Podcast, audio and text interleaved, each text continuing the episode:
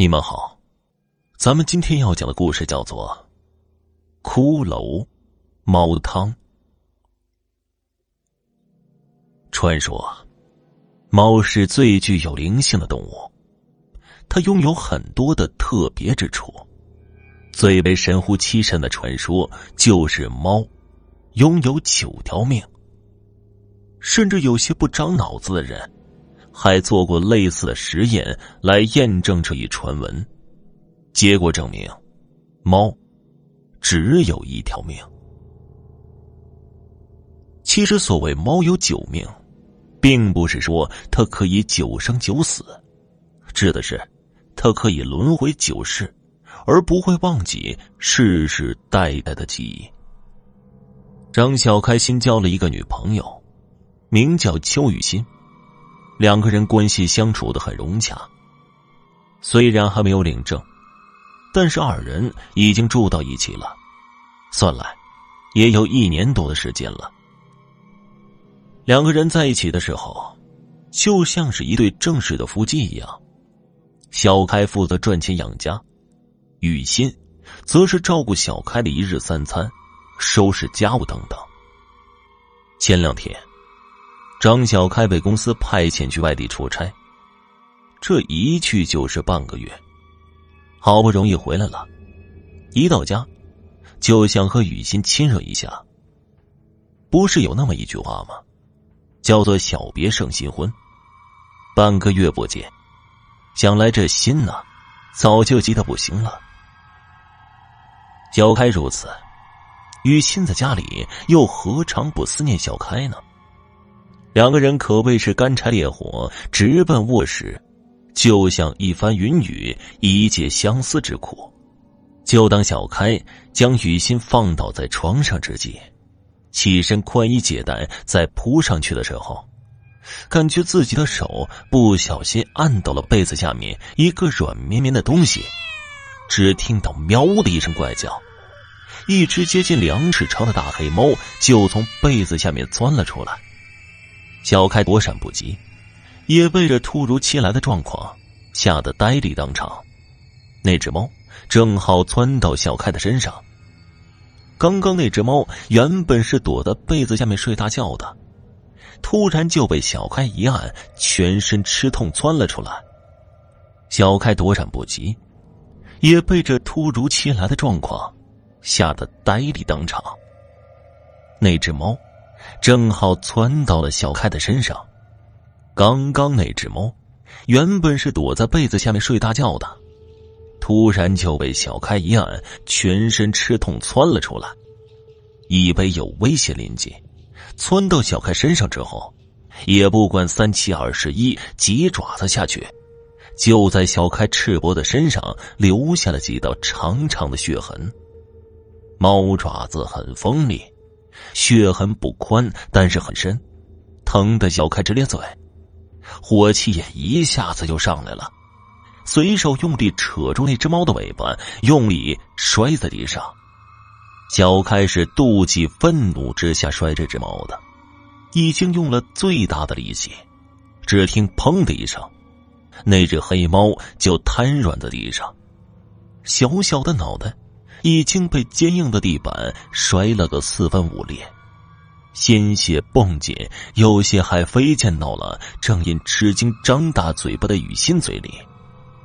腥咸的味道让雨欣瞬间震惊清醒，看着地上四分五裂的脑壳，忍不住发疯般的大声尖叫起来。小开见状，连忙上前，用双臂环抱住雨欣的肩膀。不停的呼喊着他的名字，让他能够镇定下来。好不容易，雨欣总算冷静下来，但是却第一时间挣脱小开的怀抱。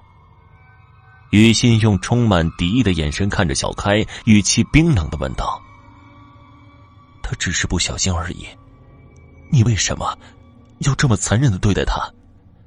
张小开，你就是一个凶手。”我没有想到，你的心肠竟然会这么狠毒，玉溪，你胡说八道什么呢？你看他，要不是把我抓成这样，我怎么可能把他摔死呢？我刚才只是正当防卫、本能反应而已，这说明不了什么。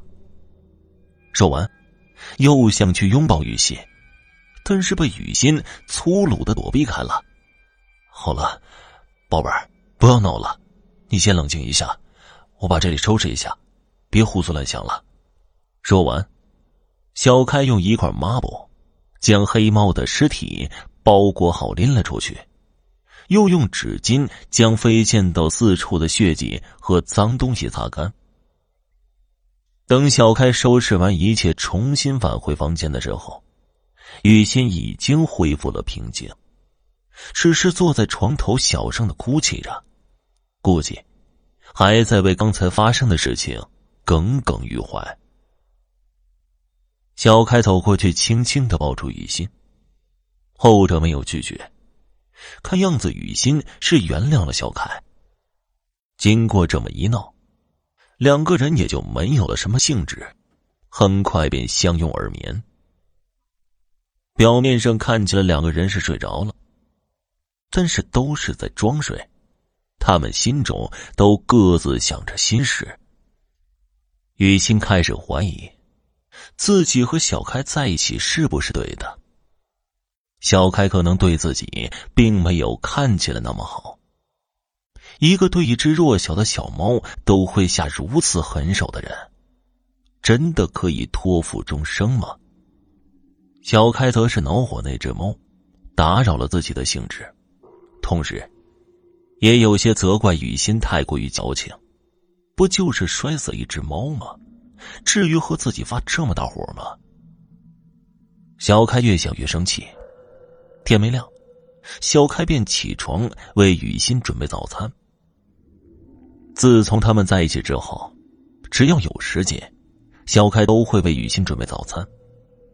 不过以前都是简单的牛奶、面包之类的，但是今天，小开为雨欣做的是一道肉汤。小开的厨艺还是很不错的，这道汤雨欣喝的很满意，但是。却没有品尝出来这汤是用什么做的。询问小开的时候，小开只是说了两个字：“保密。”吃过了早餐，休息了一会儿，小开就去上班了。雨欣则是留在家中收拾家务。